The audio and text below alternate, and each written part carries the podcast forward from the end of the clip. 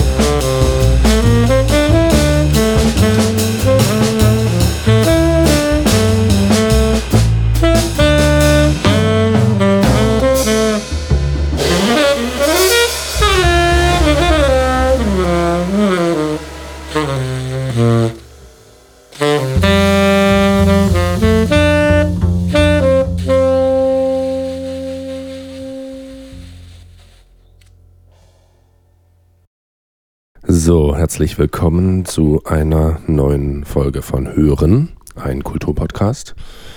Ähm, ich habe die große Ehre, äh, heute einen weiteren Gast äh, dabei zu haben, den ich schon sehr lange äh, hier im Studio befragen wollte, zu dem, was er so tut und zu seiner Person. Ähm, und deswegen freue ich mich sehr auf Paul Immel, äh, seines Zeichens äh, Schlagzeuger. Äh, herzlich willkommen, Paul. Hallo Albrecht, danke für die Einladung. Sehr gern. Ja, lieber Paul, ähm, erzähl uns doch mal ein bisschen was ähm, zu deiner Person, vielleicht ein bisschen was zu deinem Hintergrund. Wo kommst du her? Ich bin tatsächlich äh, richtiger Dresdner. Ich bin hier geboren. In Dresden? In Dresden, im Diakonissenkrankenhaus. Dann äh, sind meine Eltern mit mir mal aufs Land gezogen und dann bin ich aber mit als Jugendlicher an das Landesgymnasium äh, in Dresden gekommen und habe im Internat gewohnt. So ab meinem 14. Lebensjahr, glaube ich. War Jungstudent an der Hochschule für Schlagzeug und äh, genau, dann habe ich zwischendurch meinen kleinen Abstecher nach Berlin gemacht, wieder nach Dresden und jetzt pendel ich zwischen Dresden und Leipzig. Sehr schön. Ähm, kannst du das kurz äh, näher ausführen? Landesgymnasium für Musik, was ist das? Genau, das ist die ehemalige Spezialschule, so hieß das bis vor zehn Jahren, glaube ich ungefähr. Das ist so ein, äh, tja, wie sagt man das, in eine Schule für etwas mehr begabtere junge Menschen am Instrument. Äh, und dann hat man quasi die Möglichkeit, neben äh, der normalen, äh, des normalen Abiturs noch an der Hochschule Unterricht zu bekommen. Letztlich, letztendlich ein jungen Studium neben der Schule. Äh, also das, was andere dann, die nicht so begabt sind, dann als das Studienvorbereitung. Ich musste es ja jetzt erklären, es tut mir leid, es klingt auch wirklich ein bisschen überheblich, aber es ist nun mal so, man musste auch eine Aufnahmeprüfung machen, ähnlich wie einer, an einer Hochschule. Mhm. Ähm, und genau, ich finde, das vielleicht ist auch ein bisschen übertrieben, aber äh, ich glaube, man rühmt sich auch selber ein bisschen damit, dass man die Talente äh, so in Mitteldeutschland, vielleicht Sachsen, manchmal auch darüber hinaus äh, abfängt. Das gibt es aber auch an anderen äh, Schulen. Ich glaube, in Berlin gibt es das auch. Und ich meine, Jungstudent kann oder Jungstudentin kann man überall sein, aber dass es noch eine Schule direkt dafür gibt, die auch wirklich, muss man sagen, besonders gut ausgestattet ist. Also es war schon, ist schon sehr luxuriös da mhm. gewesen mit Überräumen und bis hin zum Essen. Also wirklich ziemlich, kann man nicht vergleichen mit einer, mit einem normalen Gymnasium, glaube ich. Vor allen Dingen, was das Essen angeht. Vor allem, was das Essen angeht. da kann ich ein Lied herum von singen. Dann bist du Landesgymnasium, ähm, dann macht man da sein Abitur. Genau. Äh, und was passiert dann danach? Geht man gleich an eine Hochschule oder? Ich habe in, äh, wenn ich mich recht entsinne, ist auch schon ein Weichen her, in Berlin, in Köln und in Dresden vorgespielt. Ja. Genau. Da, ähm, und du bist dann nach, wo, in welche Stadt bist du dann gegangen? Ich hatte dann die Möglichkeit, in alle drei Städte tatsächlich, also zu bleiben oder zu gehen Nicht und schlimm. bin dann aber äh, nach Berlin gegangen. Ja, okay. An das Jazz-Institut Berlin. Ähm, und jetzt, ähm, also du hast Bachelor gemacht Nee, du hast nicht Bachelor gemacht, sondern du äh, machst jetzt Bachelor mhm. in Leipzig. Genau, ich bin gewechselt nach zwei Jahren, eine kurze Pause dazwischen gehabt, ja. äh, in der ich nochmal Anlauf äh, genommen habe und äh, studiere jetzt in Leipzig äh, und genau, da gefällt es mir außerordentlich gut. Ich pendle aber, muss ich dazu sagen, zwischen den beiden Städten, ähm, da ich hier relativ viel zu arbeiten habe und auch meine Familie hier, meine Freundin hier in Dresden wohnt. Genau. Hm, okay. Ja. Ähm, da kommen wir gleich mal drauf zu sprechen. Äh, Arbeit während des, äh, während des Studiums, das ist ja jetzt für viele andere heißt das dann meistens irgendwie so äh, irgendwo BAföG. BAföG, genau. Entweder BAföG oder hinter der Bar stehen. Ja. Ähm, oder irgendwo an der Kasse. Wie sieht es bei dir aus? Was ist da so? Ich höre ja immer nur, äh, da ich ja auch aus Dresden komme und hier bin, ähm, höre ich ja immer nur, dass du sehr viel zu tun hast. Was machst du so, wenn du arbeitest? Also ob ich sehr viel zu tun habe, das ist ja sehr, glaube ich, relativ. Aber also ich empfinde es zum Teil so, dass ich gut zu tun habe, weswegen ich ja auch in der Stadt geblieben bin. Und ich habe äh, sowohl den Vorteil als auch den Nachteil, dass ich keinen BAföG erhalte und auch meine Eltern äh, mich ja finanziell nicht so stark unterstützen, was ich aber auch selber so äh, möchte. Also meine Eltern können es auch nicht äh, in einem Maße wie so ein BAföG-Satz das vielleicht äh, darstellt, aber ich möchte es auch nicht. Und ähm, das hat, wie gesagt, den Vorteil und den Nachteil, dass ich mich viel kümmern musste und muss. An den Nachteil, äh, also den Nachteil, ja, dass es quasi relativ viel neben dem Studium äh, Zeit da drauf geht äh, und Energie und den Vorteil natürlich, dass ich schon versuche, in der Szene irgendwie als Musiker zu arbeiten. Und konkret sieht es so aus, dass ich einen Tag am äh, Konservatorium äh, in Dresden unterrichte. Heinrich Schütz Konservatorium. Heinrich Schütz Konservatorium, kann man an der Stelle mal sagen. Zwischen, ich finde, ich habe an einigen Musikschulen schon unterrichtet und ich finde, dass es wirklich, wirklich eine herausragend gute Adresse ist, finde ich, von den äh, äh, Voraussetzungen vor allem irgendwie. Mhm. Und ich habe auch, nicht wie du, ein paar Privatschüler, wobei da ich lege ich nicht so den Fokus drauf und ich spiele relativ viel Konzerte, aber bin vor allem auch als Theatermusiker, ich glaube, darauf spielst du vielleicht drauf an, mhm. äh, mittlerweile viel engagiert. Also da bin ich durch Zufall auch so ein bisschen reingerutscht und arbeite vor allem ähm, in den Landesbühnen Sachsen ja. und deren Außenstellen. Im Schauspielhaus durfte ich jetzt auch mein äh, Stück machen. In Bautzen bin ich öfters. Ähm, Genau. Mhm. Das sind so die Sachen. Ähm, dann kommen wir jetzt hier an den Punkt, äh, wo du natürlich ähm, auch du die fiesen 14 beantworten musst. Oha.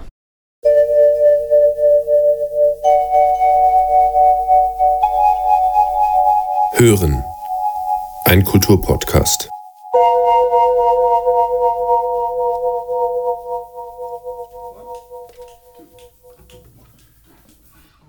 Musik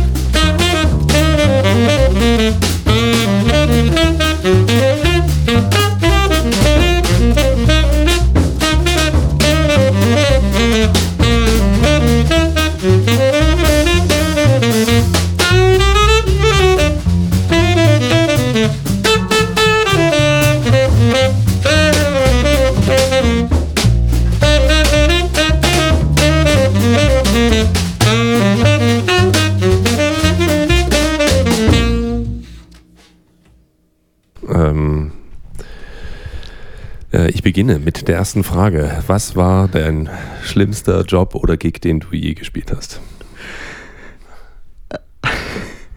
Also da habe ich mir natürlich schon, ich verfolge ja deinen Podcast sehr aufmerksam. Äh, muss auch sagen, dass mir Der eine Fan. äh, der eine Fan, nein, also meine Freundin hört sich das auch an tatsächlich. Und äh, besonders die letzten zwei mit Janike und ähm, Ferdi habe ich mir natürlich angehört. Mhm.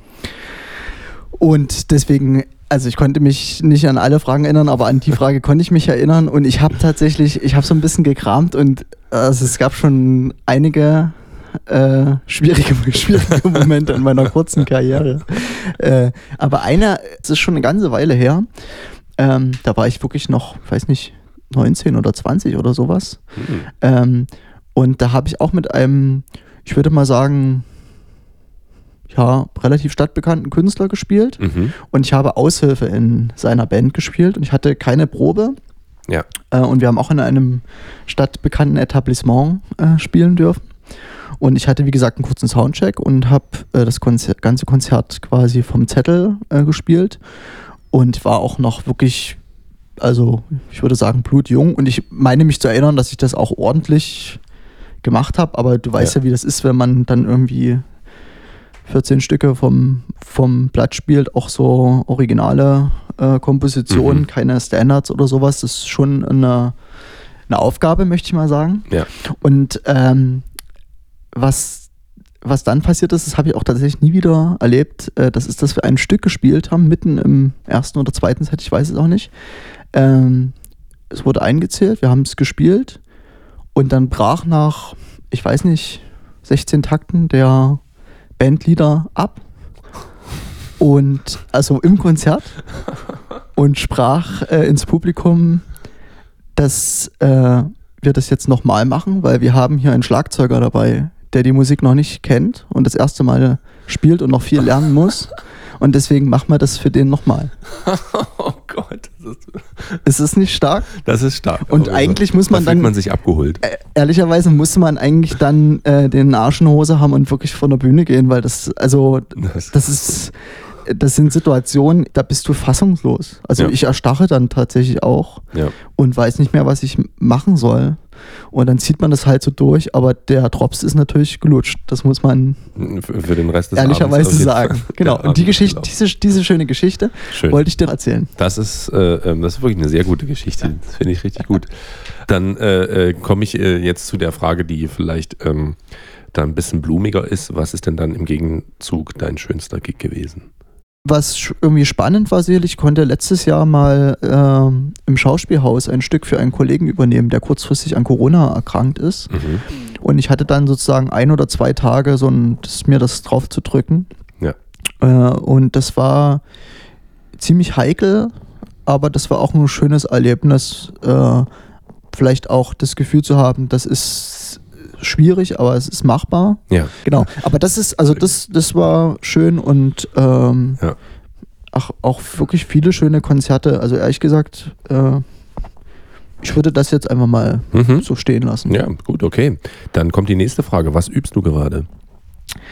Äh, auch das Ich weiß es ja. weißt du natürlich bestens, äh, weil man, das muss man wahrscheinlich dem zu geneigten ZuschauerInnen erklären, äh, ZuhörerInnen muss man ja richtigerweise sagen, dass wir ja unseren Raum uns hier teilen, unser Studio 15. Ja. Und deswegen du auch öfters mal hörst, was ich so äh, fabriziere und ich übe tatsächlich gerade, äh, also ich übe viel so Technik am, am Pad. Ja. Äh, das versuche ich, wenn möglich, jeden Tag irgendwie so eine halbe, dreiviertel Stunde hinzubekommen, Ja. um irgendwie so agil und fit zu bleiben. Ja. Und ich übe meistens in so verschiedenen Themenblöcken oder sowas. Stelle ich mir so ein bisschen einen Timer und versuche mich jedem so eine halbe, dreiviertel Stunde zu widmen, je Ja. nachdem, wie viel ich Zeit habe, manchmal auch weniger, manchmal mehr. Und aktuell übe ich vor allem, äh, was ich sonst nicht ganz so häufig mache, eine Transkription von einem meiner großen Vorbilder, dem Schlagzeuger aus dem Larry Goldings und John Schofield äh, Trio, dem Bill Stewart. Und genau, das muss ich in wenigen Wochen zu meiner äh, Abschlussrepertoireprüfung, äh, da, da muss man so eine Transkription spielen und das bereite ich gerade vor und dafür ja, geht ein bisschen Zeit drauf. Das ist arbeitsintensiv. Ja. ja. Wie viele Seiten sind das? Das sind vier Seiten, glaube ich. Ja. Das sind so vier Minuten, viereinhalb Minuten oder so. Nicht schlecht. Ganz schön. Ähm, nächste Frage. Was war der dümmste Kommentar, den du bisher zu deinem Instrument bekommen hast? Also tatsächlich eigentlich der Klassiker, das kann man auch studieren. Ja. Das ist das, was ich, äh, also aber tatsächlich äh, schon ziemlich regungslos zur Kenntnis nehme, weil ich das wirklich, äh, also wenn man in diese Situation kommt mit, muss man einfach mal sagen, vornehmlich Laien, ist auch völlig in Ordnung, äh, dann passiert mir das eigentlich ständig. Ja, ja. Und, also, und ich finde das ehrlich gesagt, ich habe ja gehört, ähm, was Jannike zum Beispiel für Geschichten erzählt hat, wenn das auch so auf das Geschlecht und sowas Ja. so ein Problem gibt äh, und solche Sachen, blöden Sachen gesagt werden, das kenne ich, also da ist das ja Kinder. Kindergarten und harmlos dagegen, deswegen, Ja, ja. Ja. Und hast du denn auch etwas Schönes zu deinem Instrument gesagt bekommen? ähm, also was mir gefällt, das ist, wenn man, mh, also man macht sich ja beim Üben vielleicht und beim Spielen Kopf, wie man gerne klingen möchte oder was man transportieren Mhm. möchte. Und wenn mir äh, jemand nach einem Konzert oder so oder nach einer Probe oder sowas sagt, dass er, äh, also ich habe das quasi nicht ausgesprochen, was ich, wie ich klingen möchte oder was ich Mhm, spielen mhm. möchte, aber jemand spiegelt mir das, dann freut mich das natürlich besonders, weil wir eben vorher nicht drüber gesprochen haben. Ja. Und ähm, genau, wenn ich das äh, zu hören bekomme, das ist eigentlich für mich äh, immer eine gute Bestätigung. Ja, sehr gut, schön.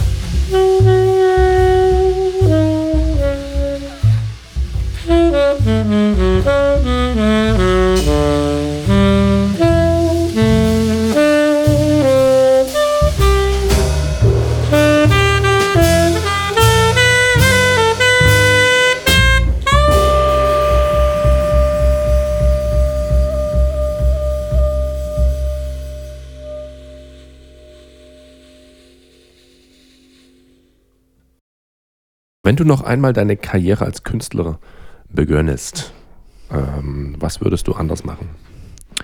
Ich glaube, ich würde mir zum einen auf jeden Fall länger Zeit nehmen, um so ein Studium zu beginnen. Mhm. Das ist total, ich würde das niemandem empfehlen, dass man das später machen soll oder früher. Aber in meinem Fall, ähm, wenn man irgendwie so richtig Bock hat, aber vielleicht auch noch wirklich viel entwickeln muss und Erfahrung sammeln muss, glaube ich, dass so ein Studium mit, ich habe ja nur mit 19 angefangen, mhm. vielleicht ein bisschen früh sein kann. Ja. Und ich kann immer nur, äh, es äh, klingt schon so ein bisschen großväterlich, aber äh, ich bin ja nur schon ein bisschen älter und ich kann immer allen jungen Menschen nur empfehlen, erstmal nicht in äh, Kopf in den Sand zu stecken, wenn das nicht gleich klappt mit Anfang 20 oder mit 19 oder was auch immer, ja. dass es überhaupt nicht schlimm ist und im Gegenteil, ich das sogar glaube, dass man die Vorzüge eines Studiums noch viel mehr äh, aufnehmen kann, wenn man, ja, ich sag jetzt einfach mal Mitte 20 ist oder irgendwie sowas. Ähm, und äh, gerade wenn man vorher einfach auch Lust hat, viel zu üben und so, ist das völlig in Ordnung. Und wenn man weiß, wie man übt, wie man so tickt und mhm. wie Üben auch funktioniert, ja. für einen selber wohlgemerkt, dann ist das ein riesiger, riesiges Fund, wenn man dann erst anfängt zu studieren. Ja. ja. Ich glaube, ich glaube, dass, äh, und das ist auch völlig in Ordnung, dass im Studium eine unheimliche, ähm, wie soll ich das sagen, Ressourcenvernichtung ist. Und das meine ich aber gar nicht negativ, das kann ja auch total in Ordnung sein. Aber so habe ich das oft empfunden, dass man ganz viel rausknallt so mhm. und es wenig gezielt ist. Nicht von der Hochschule unbedingt, aber wenn man als junger Mensch vielleicht auch noch so tickt, so man nimmt so alles auf und will alles machen, das ist total cool, alles in Ordnung. Ich für mein Wesen, für meinen Teil ist es cooler, wenn man so ein bisschen weiß, was man so möchte und wie ja. man so tickt und dann ganz viel aufnimmt und guckt, was es so gibt. Ja. Ähm, aber das ist eine Wesens-, eine, eine Typfrage. Ja, ja. Ja, ich kann das nur, äh, das kann ich nur bestätigen. Ich ja auch, ähm, bin ja auch so ein Spätzünder wie du. Ähm, wenn du noch einmal ein anderes Instrument oder Fach lernen würd, könntest, was wäre das? Also ich glaube, das Instrument, mit dem ich mich neben dem Schlagzeug am meisten beschäftige, ist das Klavier. Hier steht eins. Hier steht sogar ein sehr schöner Flügel. Und äh, ja, das finde ich äh, das Instrument fasziniert mich, glaube ich, am, mhm. am meisten. Ja, und ein, ein, anderes, also könntest du dir vorstellen, ähm, wenn vielleicht auch bestimmte Dinge in deinem Leben anders gelaufen wären oder sowas, in ein ganz anderes Fach nochmal einzusteigen? Abgesehen sozusagen von Musik? Oder ist das undenkbar? Also, wie du ja weißt, interessieren mich viele äh, andere Sachen auch. Ja. Unter anderem mache ich auch unheimlich gern äh, also mache ich so sportliche Aktivitäten sehr gern. Mhm, mh. Fahrradfahren. Vor allem gerne Rennradfahren. Aber Rennradfahren, entschuldige mich. Das, wichtig, das ist. Das ist ein Unterschied. Ganz, ist ganz anders. Ähm, Wenn du etwas an der Musikszene ändern könntest, was wäre das? Hm? Also neben der obligatorischen äh, finanziellen Vergütung, das ist, äh, glaube ich, klar, wie prekär da die Lage ist. Ja. Also das müsste man jetzt vornherein sicherlich stellen. Ja. Ne? Ähm, Finde ich, ist aber auch schnell abgefrühstückt, dass das ja. relativ prekär ist. Sagt ja auch jeder. Sagt ja auch jeder. Ähm, also was mich, glaube ich, manchmal ein bisschen stört, was ich merke, das ist, dass man oft Personen, Musiker und Musikerinnen mit dem, was sie machen, sehr identifizieren und dann man schnell in Schubladen ja. gesteckt wird. Ja. Ähm, zum Beispiel weiß nicht, der macht nur Theater oder der unterrichtet. Ja. Äh, und dann hat das Unterrichten, wie du ja sicherlich. Der macht Jazz. Der macht Jazz, der, der macht, Pop. Oder sie macht das. Macht äh, ja. Sie ist Sängerin oder äh, so Sachen. Und das finde ich manchmal, ich meine, ehrlicherweise, das muss man auch bei sich selber manchmal äh, eingestehen, dass man das vielleicht auch, auch so denkt. Ja. Ähm, und das finde ich manchmal, ähm, gerade in einer Stadt, ähm, in der es so, ja, in der man halt zum Beispiel jetzt so rein als Künstler, ne, dass man so seine Konzerte spielen kann, ist, empfinde ich jetzt als relativ schwierig, ne, mhm. dass man davon leben kann. Ja. Das heißt, man ist darauf angewiesen, relativ vielfältig aufgestellt zu sein, ja. was ich auch ehrlich gesagt so, ich sehe mich auch natürlich als Künstler, aber ich sehe mich auch wirklich gerne als Musiker, so ja. auch als Handwerker. Ich finde das irgendwie gut, auch so sein Instrument so richtig auszuchecken und so mhm. und auch Sideman zu sein. Mhm. Äh, Finde ich völlig cool und in Ordnung, macht mir Spaß. Ähm, und wenn es dann da so Vorbehalte gibt, das finde ich, äh, find ich schade und wird der Sache auch, glaube ich, oft nicht gerecht. Ja, ja. Ähm, dann kommen wir zu dem Gegenteil. Äh, was würdest du nicht ändern wollen? Was ist was an der Szene, wo du sagst, das ist schon immer so gewesen und das soll auch bitte so bleiben? Wenn es das überhaupt gibt. Ach, also ich finde zum Teil auf jeden Fall, dass es ein gewisses Verständnis und auch einen Zusammenhalt schon gibt, glaube mhm. ich. Ja. Ich denke, dass man das oft, äh, das ist jetzt nichts, was ich irgendwie frühest beim Aufstehen denke, ah toll, was für ein toller Zusammenhalt, aber mhm. man merkt es äh, ja in manchen Situationen dann schon oder wenn man eben gefragt wird oder irgendwie sowas, das finde ja. ich schon gut. Ähm, und ansonsten, ich finde einfach, dass es ein, das hat nichts mit der Szene zu tun, sondern dass es schon ein wahnsinniges Privileg ist, wenn du die Möglichkeit hast, am Morgen aufzustehen und zu überlegen, was mache ich heute? Spiele ich das oder spiele ich das? Unterrichte ich hier oder unterrichte ich da? Ja. Ähm, das hat den Preis, dass man in den meisten Fällen nicht so super viel Geld verdienen kann. Das ist mir aber auch nicht so wichtig und sollte man sich wahrscheinlich auch wirklich vorher überlegen, wenn man diesen Beruf ergreifen mhm. möchte, ob man Bock auf Porsche fahren hat oder nicht. Ja, ich brauche das. Könnte auch weniger sein. Ich brauche ich brauch das. Ich würde ihn natürlich trotzdem fahren, wenn er, wenn er mir zur Verfügung gestellt wird, aber ich. Zu diesen Zeiten? Nein, Quatsch. Aber das, das finde ich, also dessen, das ist auch so was, was ich meinte, äh, als ich von sagte mit dem, dass man seinen Kalender immer mal checken soll. Ich glaube, dass man das auch vergisst, dass man für das Geld, was wir verdienen, äh, was sicherlich nicht, äh, was manchmal schon irgendwie auch mehr sein könnte, damit es ein bisschen einfacher ist und fairer mhm. vergütet äh, ist. Aber wenn man überlegt, was andere Menschen äh, in, sag ich mal, in Anführungszeichen konventionellen, herkömmlichen Berufen dafür arbeiten müssen, äh, haben wir es doch, glaube ich, relativ gut auch. Ne? Ja, ja. Unsicher, aber gut. Ja. Ähm, ist Musiker oder Musikerin sein ein Beruf? oder eine Berufung? Äh, ich glaube tatsächlich, langweilige Antwort, dass es beides ist. Ja. Ähm, und dessen muss man sich auch bewusst sein. Und ich glaube, dass man äh, darauf Lust haben muss. Und wenn man keine Lust hat, dann heißt es nicht, dass man den Job nicht machen soll. Aber dann muss man sich zum Beispiel mehr, das, also diese Beispiele gibt es ja, dass man sagt, ich spiele nur meine Musik oder meine Projekte mhm. oder sowas. Ja. Ähm, und ich bin aktuell da zum Beispiel nicht so der Typ für. Ich mag das, verschiedene Sachen zu machen und dann ja. ist es absolut manchmal auch Beruf und das ist aber auch, kann ich auch nur empfehlen, wenn man manchmal äh, das Hirn auch ein bisschen ausmachen kann und es geht jetzt mal wirklich um das Handwerk, um den Job.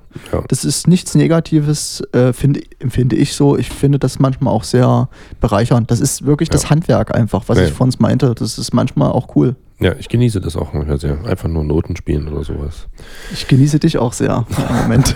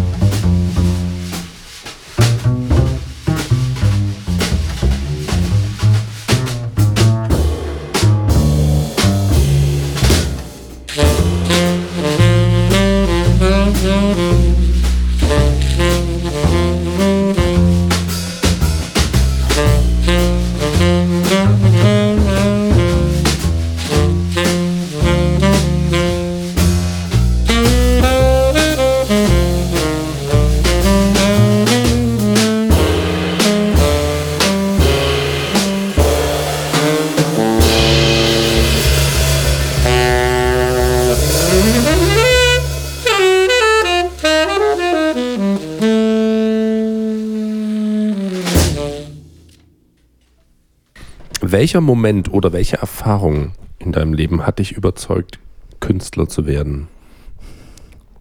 Gibt es da so, eine, so, ein, so einen Initialmoment? Ähm, also kann ich mich jetzt tatsächlich nicht erinnern. Ich weiß, also es ist nur so, dass mein, ich bin aus dem musikalischen Elternhaus ja. Also da bin ich reingeboren. Meine Eltern haben beide Musik studiert. Meine Mutter ist Konzertpianistin, äh, hat auch in Dresden studiert. Mein Vater ist äh, auch Jazzmusiker, hat auch in Dresden studiert. Ich glaube, die Initialzündung war tatsächlich, ich bin so Theaterkind. Mein Vater war äh, lange Jahre der musikalische Leiter am Theater Jungen Generation. Mhm. Das ist das ich wusste das selber lange gar nicht, das ist wirklich das größte Kinder- und Jugendtheater in Deutschland tatsächlich. Tatsache. Und ähm, der war da über 20 Jahre der MD, sagt man ja heute. Mhm. Und ich war da ständig und habe mir das angehört und habe mir auch, äh, also das hat mich Bühne und so, das hat mich irgendwie schon fasziniert, aber tatsächlich auch sehr auf die Instrumente so ja. fixiert. Genau. sehr schön. Ähm, ist Musik politisch relevant? Puh, schwierige Frage. Also wahrscheinlich müsste man sagen, ja. Mm, ich finde, das hat immer so ein bisschen diese, diese persönliche Komponente, also wie empfinde ich das? Mhm. Da würde ich jetzt sagen, dass ich es oft ein bisschen weniger politisch aufgeladen oder, oder selten das so empfinde. Mhm. Aber prinzipiell ähm, finde ich, dass das natürlich in jedem Fall so ist. Ähm, mich beschäftigt das tatsächlich auch sehr, dass diese Musik, die wir beide ja so äh, schätzen und toll finden, ähm, ja, in, in, ihrer Entstehung extrem politisch ist. Ne? Ja. ja. Äh, Stichwort Rassismus ähm, und Ungerechtigkeit ne, gegenüber äh, Schwarzen in einer weißen Mehrheitsgesellschaft und sowas. Ja. Und auch so, äh, aus welchem Klientel möchte ich mal das so nennen, diese Musiker kamen zum Teil. Ähm, das können wir ja heute so gar nicht mehr teilweise nachvollziehen und trotzdem finden wir diese Musik so toll und wollen die auch spielen. Ne? Ja. Und ich finde, dass daran erstmal auch nichts Falsches ist, diese Musik zu spielen. Aber ich finde, man vergisst das wahrscheinlich schon oft. Oder ich vergesse das auch manchmal und muss mich daran erinnern, wie politisch diese Musik eigentlich in ihrem Ursprung ist. Mhm, ja. ähm, und eigentlich ist es toll, weil äh, weil man sich dann schon auch ein bisschen damit beschäftigen kann, wo das, wo das herkommt ja. äh, und was für eine Tradition und Geschichte das hat, abseits von diesem musikalischen, von dieser musikalischen Entwicklung. Ja, ja, ja. ja. Ähm, dann kommen wir jetzt äh, zu den letzten beiden Fragen. Ähm, und zwar, was würdest du deinen Kolleginnen mit auf den Weg geben? Äh, also ich würde sagen, Entspanntheit mhm. ist ganz wichtig in diesem Job, weil es oft sehr unentspannt ist. Mhm. Ähm, dann, was ich vorhin mal angeschnitten habe, dieses Zeitlassen. Ja. Ähm, und so und möglichst viele Dinge ausprobieren und machen. Ja. Und äh, ich glaube, bin ziemlich fest davon überzeugt, dass dieser eigene Geschmack und das, worauf man Lust hat, sich eher darüber entwickelt, dass man Dinge ausprobiert. Ja. Ähm, es gibt sicherlich Ausnahmen, ähm, wo man schon sofort weiß, ich will das und das machen und alles andere will ich nicht. Ja. Und das ist total korrekt und in Ordnung. Ich äh, für meinen Teil zähle mich auch tatsächlich eher zu denen, die so irgendwie so ein Bauchgefühl haben, was ihnen gut gefällt und was ihnen vielleicht nicht so gefällt. Und trotzdem merke ich immer wieder durchs Ausprobieren, wie viel man Neues irgendwie kennenlernt und merkt, oh, cool, gefällt mir doch eigentlich ziemlich gut. Ja. Ähm, und ja, hm, ja, ich glaube, das wird, sind die zwei Sachen. Zeit lassen, Entspanntheit und viel ausprobieren. Sehr schön. Ähm, äh, was würdest du ähm, im Gegenzug, im Gegenzug äh, deinem Publikum mitgeben wollen? Das sind ja, das ist ja doch nochmal eine andere Zielgruppe. Hm.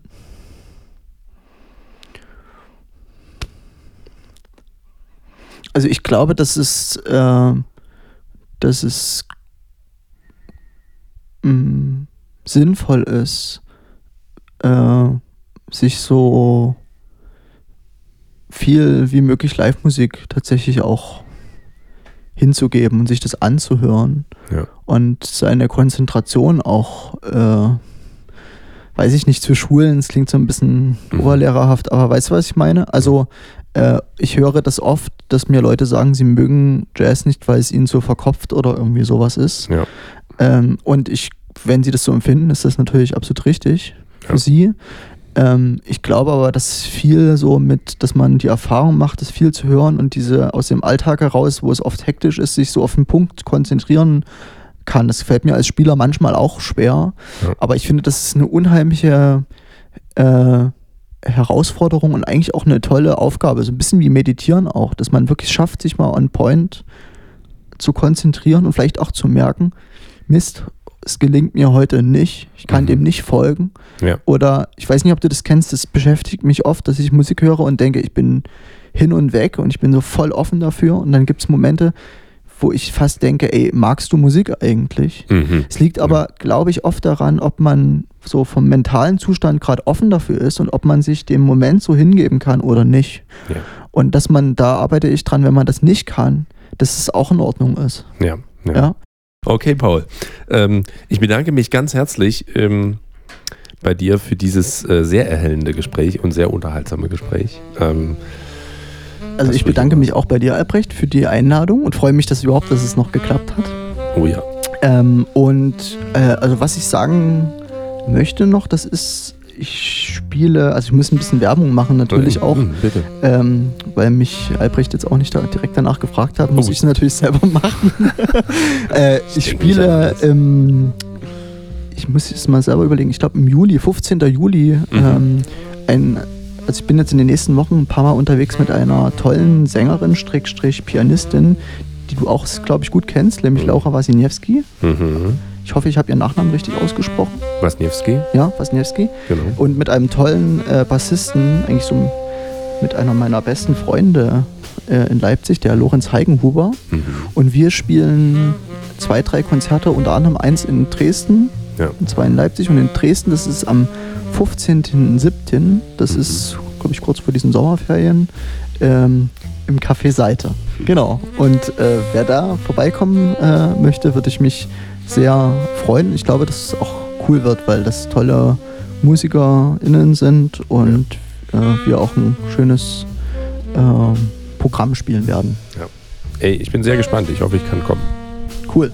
Schön. Dann danke dir, Paul. Bis und, dahin, Albrecht. Ähm, ähm, bis bald. Ähm, ja, und auch euch wünsche ich natürlich ähm, eine schöne Zeit. Ähm, schön, dass ihr wieder eingeschaltet habt. Ähm, und äh, wir machen jetzt noch ein bisschen Musik. Und äh, dann bis zum nächsten Mal. Ciao.